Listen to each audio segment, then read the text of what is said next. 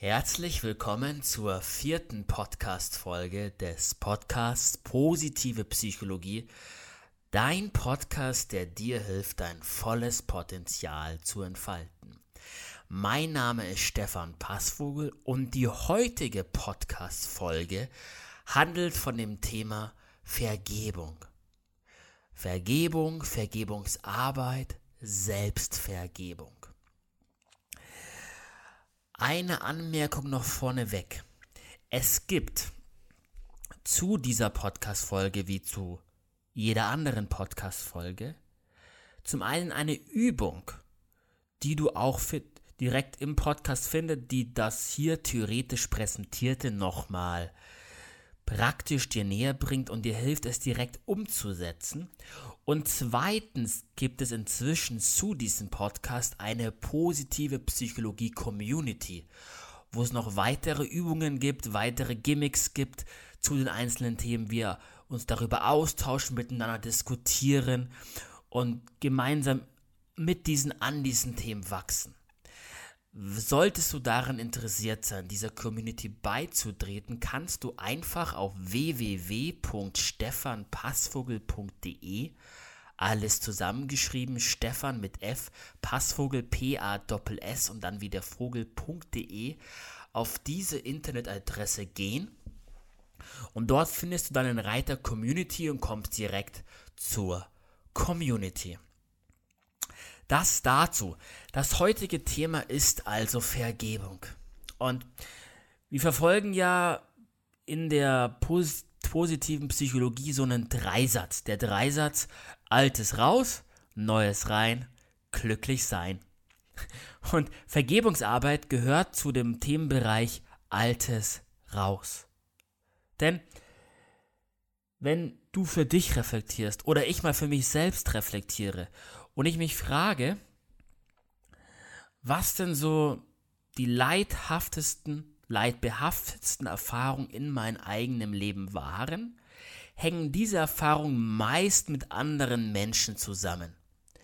Wenn ich mich frage, was aus meiner Vergangenheit mir noch am meisten rumtreibt, an Erfahrungen, an Situationen, an Beziehungen, die ich noch nicht vollständig verarbeitet habe, die mich noch beschäftigen, die mich vielleicht auch im Hinblick auf meine Zukunft oder auch mein Zusammensein mit anderen Menschen aktuell irgendwie beschäftigen, beschränken, behindern, dann sind das doch meistens alles Erfahrungen mit anderen Menschen.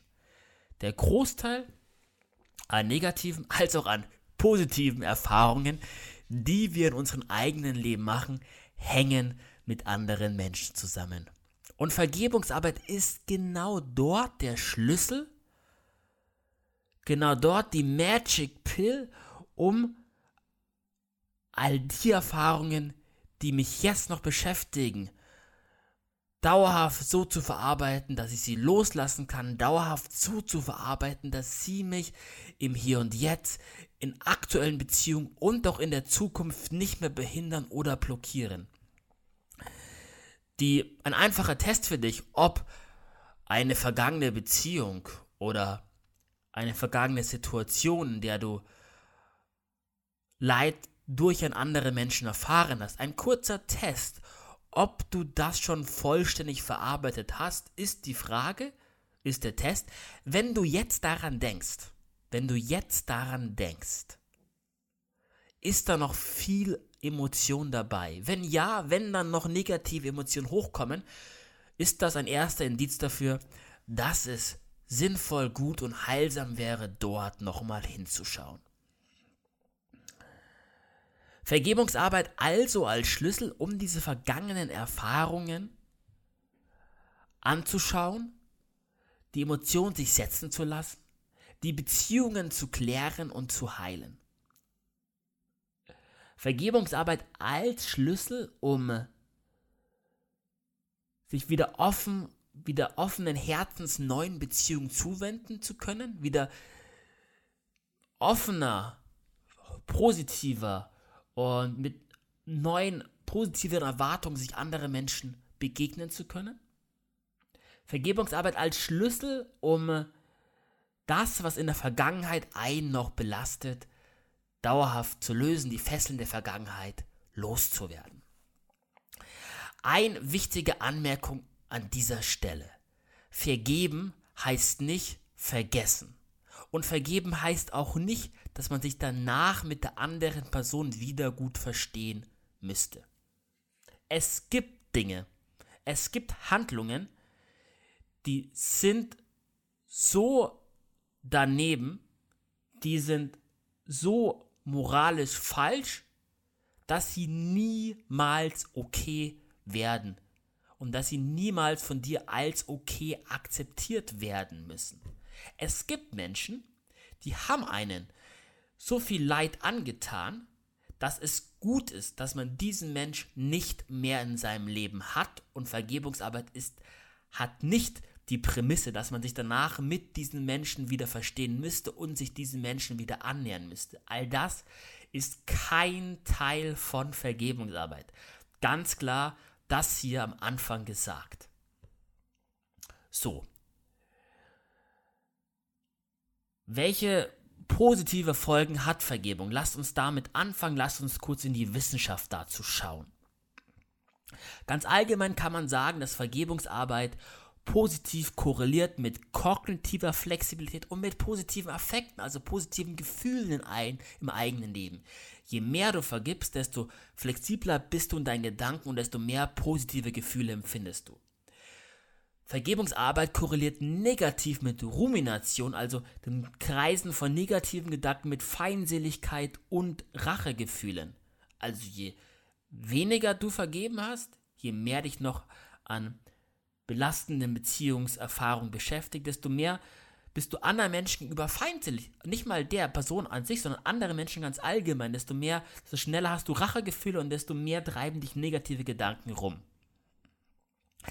Vergebungsarbeit hängt auch positiv damit zusammen, dass Beziehungen länger dauern und von, unabhängig von allen anderen Faktoren leisten sie einen positiven Beitrag zur Bezie Beziehungszufriedenheit. Du bist zufrieden an deinen Beziehungen und deine Beziehungen halten im Schnitt länger. Außerdem hängt fehlende Vergebung noch mit, dem, mit Depression, mit Angst und mit Ärger, also mit einer mit Faktoren, die allgemein eine schlechtere psychische Gesundheit ähm, ähm, ähm dir bescheinigen würden, zusammen.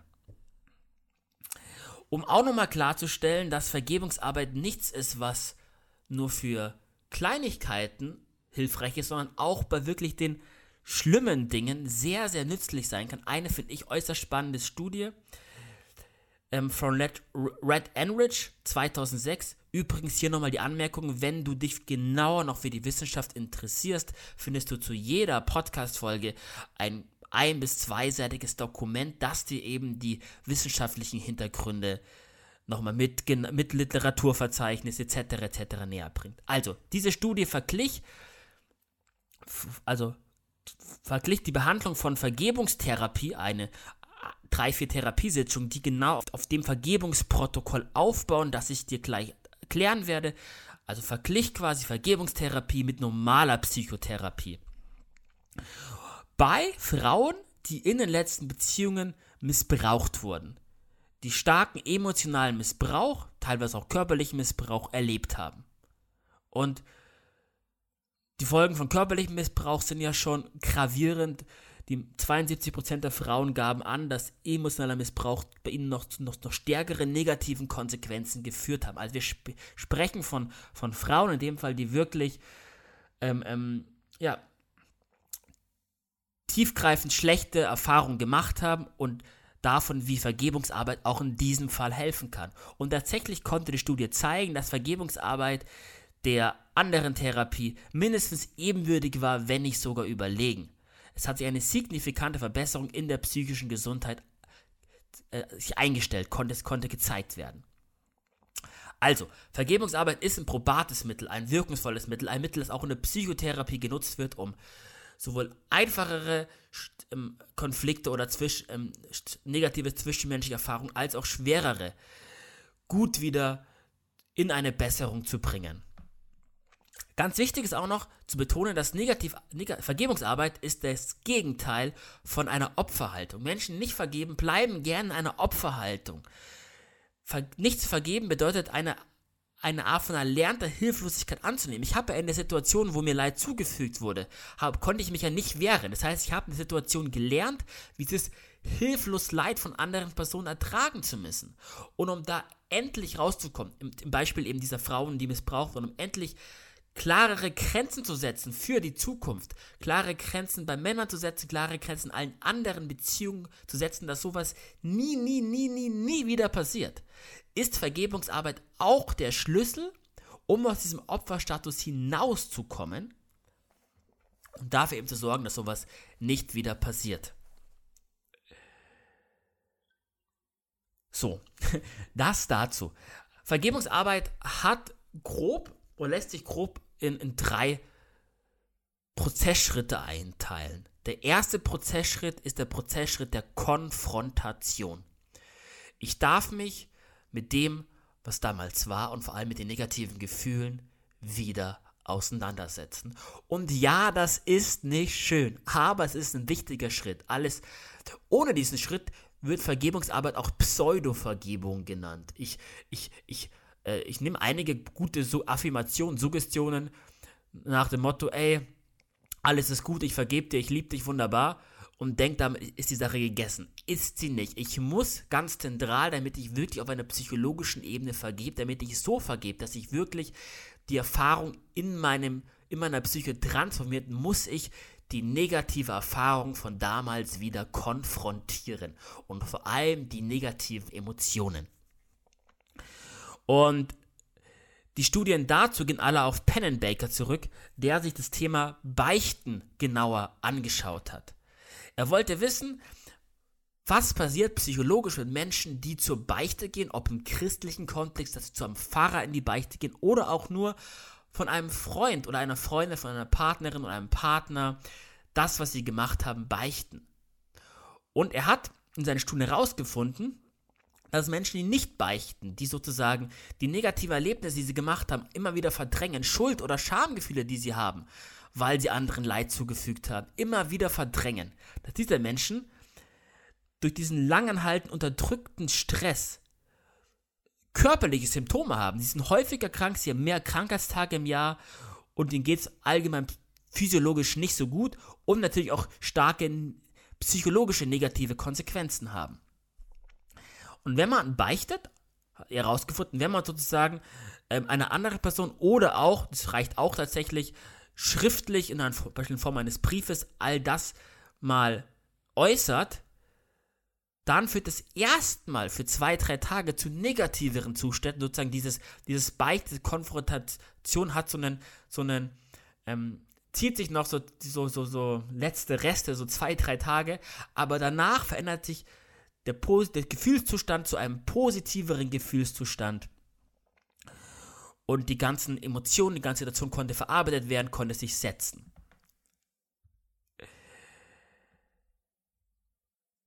Das, das geht auf, auf zwei Arten und Weisen, zumindest hat er auf zwei Arten und Weisen experimentell untersucht. Das eine war über das schriftliche Niederschreiben, du könntest zum Beispiel einen Brief nehmen, gerade an Personen, die es nicht mehr gibt, ist es eine sehr schöne Intervention, einen Brief nehmen und mal all das verschriftlichen, was dir noch in Bezug auf diese Person auf dem Herzen liegt. Alternativ eben einer anderen Person erzählen. Beides hat Vor- und Nachteile. Wenn man es einer anderen Person erzählt, hat es den Vorteil, dass man im Regelfall von einer anderen Person emotional gestützt, emotional getragen wird man also leichter die, die negativen Emotionen konfrontieren kann. Wenn man es alleine macht, hat es den Vorteil, dass man nicht durch die andere Person irgendwie beeinflusst wird. Genau. Das heißt, im ersten Schritt geht es um die Konfrontation mit den negativen Emotionen, mit der Situation. Und wichtig ist auch noch zu wissen, es geht nicht um eine oberflächliche Konfrontation. Meist auf einer oberflächlichen Ebene spüren wir sowas wie wie Wut vielleicht, wie Hass, wie Ärger. Wir wollen aber auf, auf eine tieferen Ebene kommen, auf, auf eine auf die quasi, wie, wenn, wie, wenn, wenn, es, wenn es dir wie eine Zwiebel vorstellst, ja, ist die äußere Zwiebelschale Wut, Hass, Ärger und wir wollen die entfernen, uns in inneren emotionalen Schichten vordringen, wo vielleicht sowas wie Verletztheit, Kleinheit, Trauer, Hilflosigkeit, wo solche Emotionen warten. Und dann wollen wir vor allem im zentralen Kern auf das Bedürfnis kommen, was damals verletzt wurde. Meist entsteht die, die, die, die, viele, diese vielen negativen Emotionen entstehen dadurch, dass in der Situation wir ein zentrales Bedürfnis hatte, das aber von der anderen Person nicht gesehen wurde, dass das von der anderen Person nicht adressiert wurde. Und das hat uns in der Situation so verletzt. Genau.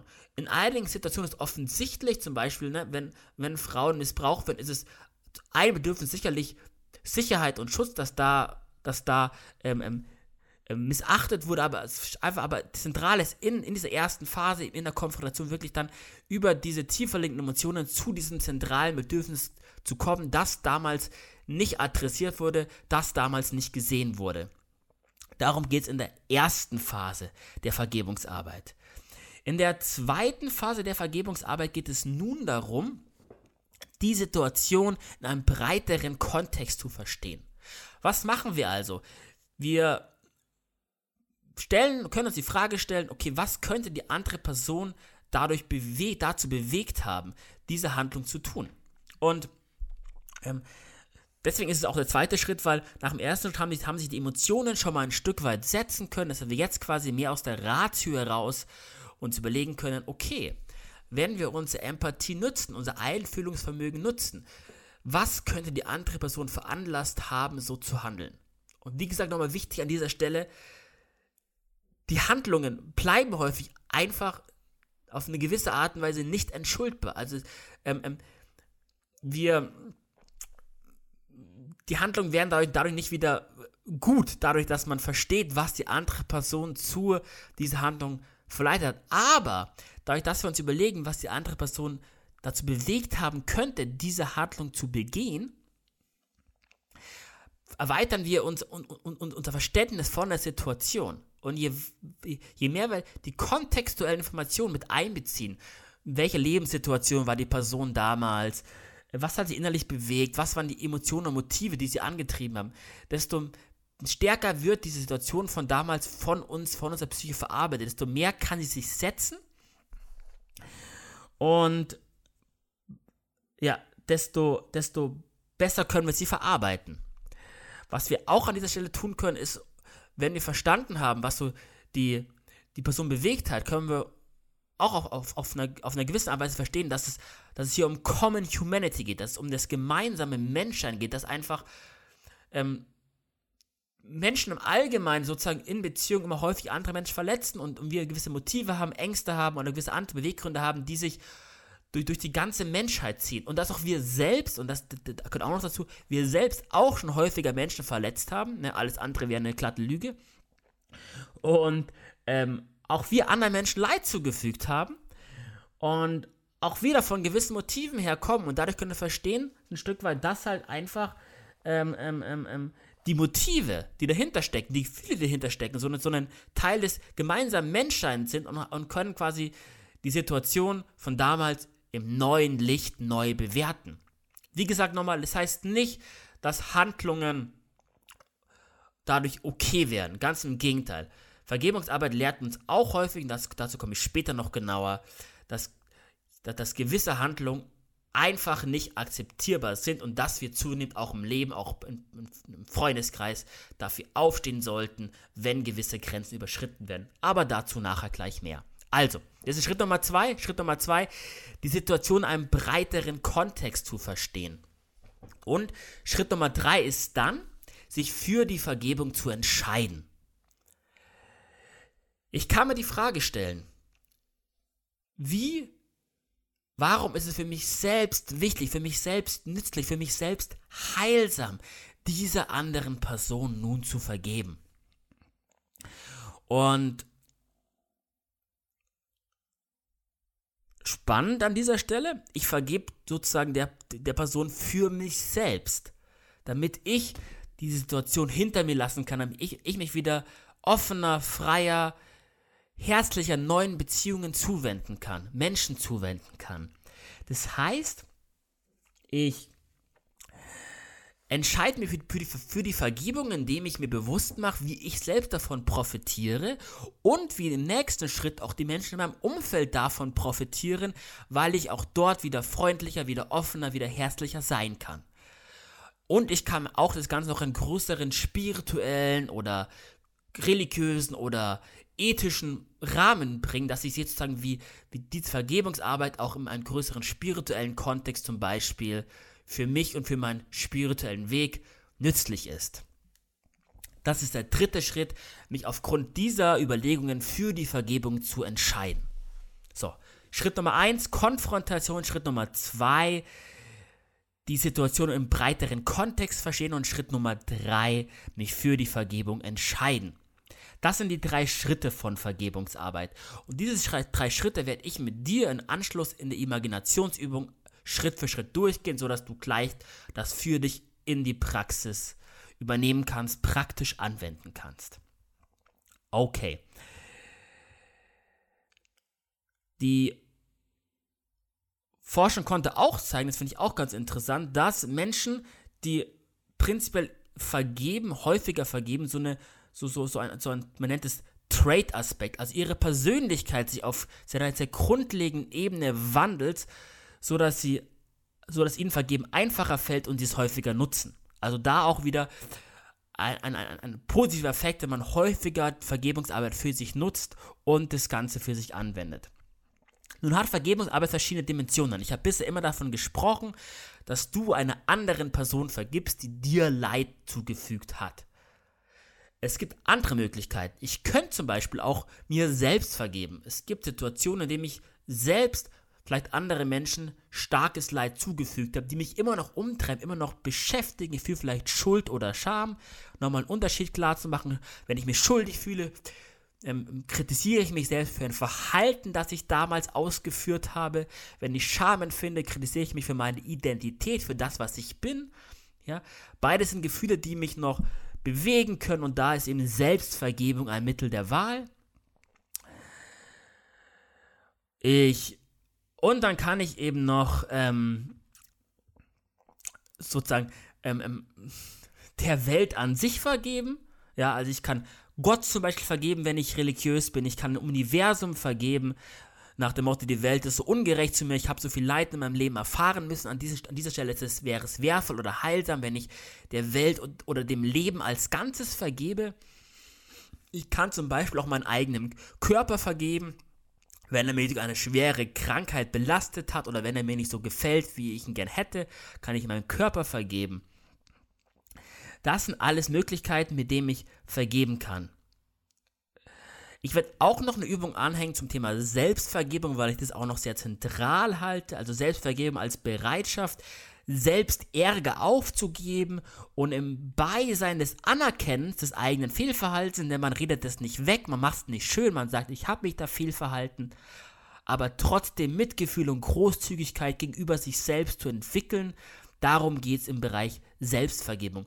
Du könntest dir also die Frage stellen, sozusagen, wofür fühlst du dich am meisten schuldig? Und dann hast du schon einen Hinweis dazu, worauf du Selbstvergebung für dich selbst anwenden kannst. So. Warum ist Selbstvergebung oder auch Vergebungsarbeit so wertvoll, nicht nur für dich selbst, sondern für die, für deine Freunde um dich herum, als auch für die ganze Menschheit. Und ich glaube, da ist nochmal interessant, einfach sich bewusst zu machen, was sind gute Gründe für was geben. Und da bin ich bei der Moralentwicklung nach Kohlberg. Kohlberg war ein Psychologe, der hat sich überlegt, okay, hat sich, hat Kinder betrachtet, entwicklungspsychologisch und die, die betrachtet, wie Kinder quasi in zunehmendem Lebensalter eine immer elaboriertere Moral und Vorstellung von Ethik entwickeln. Ja, im ganz jungen Alter haben Kinder zum Beispiel eine heteronome Moralvorstellung. Ich glaube als Kind, dass Gerechtigkeit von denen entschieden werden soll, die, Auto, die die Autorität haben zu bestrafen. Also sozusagen ich als Kind, ich habe dann im ganz jungen Alter noch gar keine konkreten Moralvorstellungen. Die Eltern, die die Autorität haben, die sollen bitte entscheiden, was richtig und was falsch ist. Und wenn ich auf dieser Ebene vergeben würde, wäre das, so ein, wär das so ein rachebehaftetes Vergeben. Ich würde dann ähm, vergeben auf eine Art und Weise, dass ich sage, ich kann nur jemand vergeben, der mir etwas Schlimmes angetan hat, wenn ich ihm im selben Maße Schaden zufüge. Auge in Auge, Zahn um Zahn. Eine etwas andere Haltung entwickelt sich später. Im, im, Im, späteren Verlauf der Kindheit entwickeln Kinder eine Moralverstellung, die ist sozusagen, die basiert auf gegenseitig zwischenmenschlichen Erwartungen. Das heißt, der Gruppencontent soll entscheiden, was richtig und falsch ist und ich handle dann eben demnach, was die Gruppe sagt. Ja, wir kennen es alles im Kindergarten, wenn dann ähm, ähm, die, die Betreuerin sagen, du, du musst dich jetzt bei Paul entschuldigen, weil du hast Paul Böses getan, so in die Richtung, ja. Dann entschuldige ich mich, dann ist es eine Vergebungsarbeit auf dem Level. Also Vergebung als Ausnahme. Ich kann vergeben, wenn sozialer Druck auf mich ausgeübt wird. Und ich vergebe es, weil andere Menschen von mir äh, es, es erwarten. Und wenn ich dann noch ein paar Stufen weitergehe, ich fasse hier noch kurz zusammen, dann bin ich irgendwann bei einer moralischen Entwicklung der universellen ethischen Prinzipien. Das ist eine moralische Stufe, die erreicht laut Kohlbeck auch nicht jeder Erwachsene in seinem Leben. Ähm, worum geht es dort? Es geht darum, dass man wirklich ein Gefühl für Gerechtigkeit entwickelt hat und dass man sich entschieden hat, dass das individuelle Recht eines jedes, jeden Einzelnen zu schützen ist. Und auf dem Level ist Vergeben ein Akt der Liebe. Ich vergebe, weil es für mich ein Ausdruck der ultimativen Liebe ist, Menschen zu vergeben, ein Ausdruck meiner ethischen Prinzipien. Vergeben ist für mich eine Pflicht, eine ethische Pflicht zu diesem Zeitpunkt.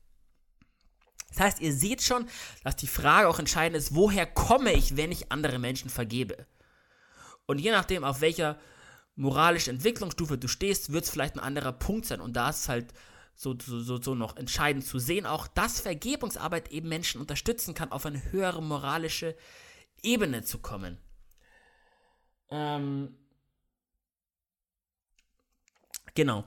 Der, der amerikanische Psychologe Daniel Brown berichtet das. Der hat, ähm, ähm, ähm der musste Menschen behandeln, die, der, die, die, die Verbrechen begangen haben. Und ähm, und die Arbeit ist herausfordernd, Menschen zu therapieren in der Forensik, die schlimme Verbrechen begangen haben, die anderen Menschen sehr viel Leid zugefügt haben.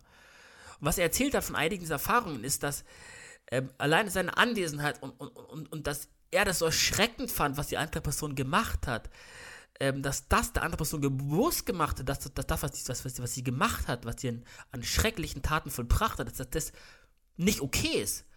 Er fand, also ähm, sozusagen die, die andere Person hat verstanden, dass diese schlimmen Taten, die sie vollbracht hat, einfach seinen Psychotherapeuten so erschrecken, so schockieren, dass es irgendwie nicht okay sein kann.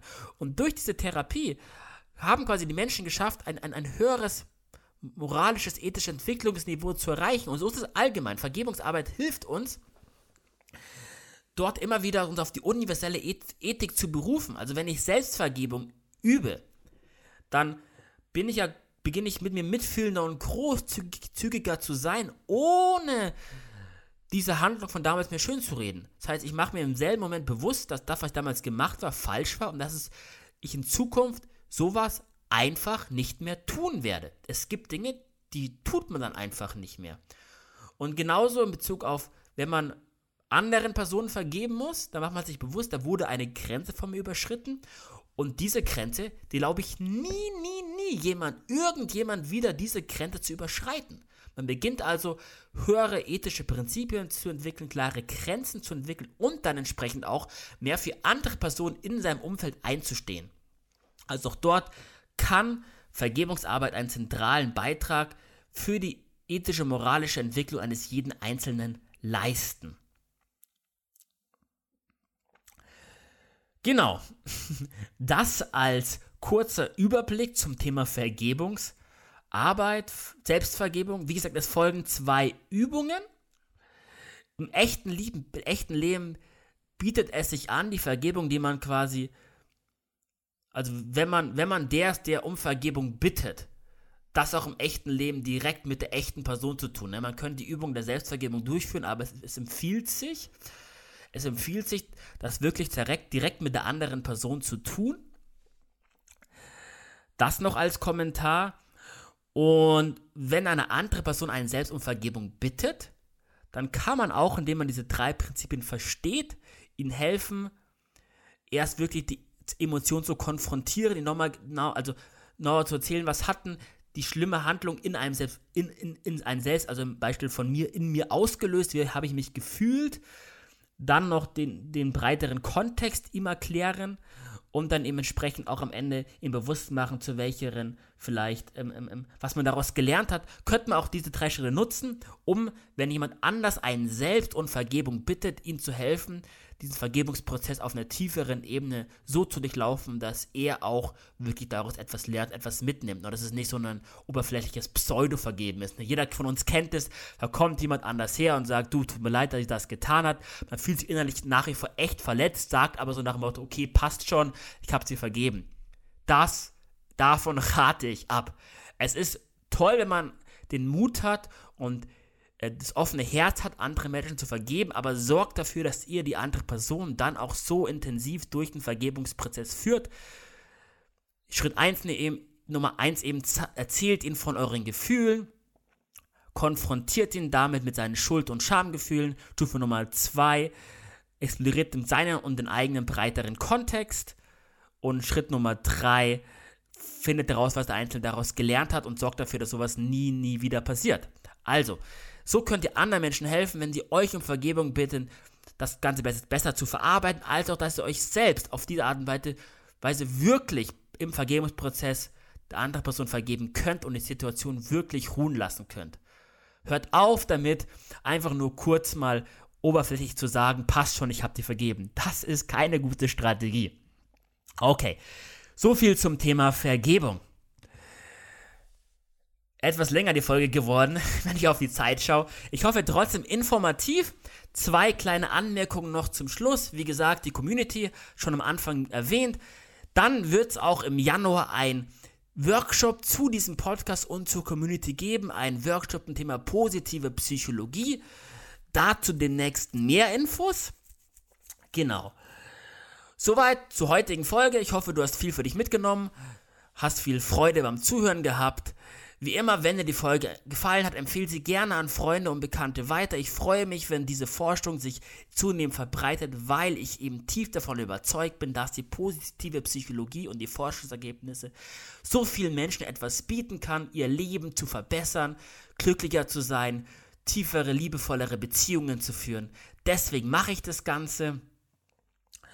Und ja, du kannst mich unterstützen, indem du diese Podcast-Folge weiterempfiehlst selbst mir auch eine positive Bewertung auf iTunes oder Spotify hinterlässt.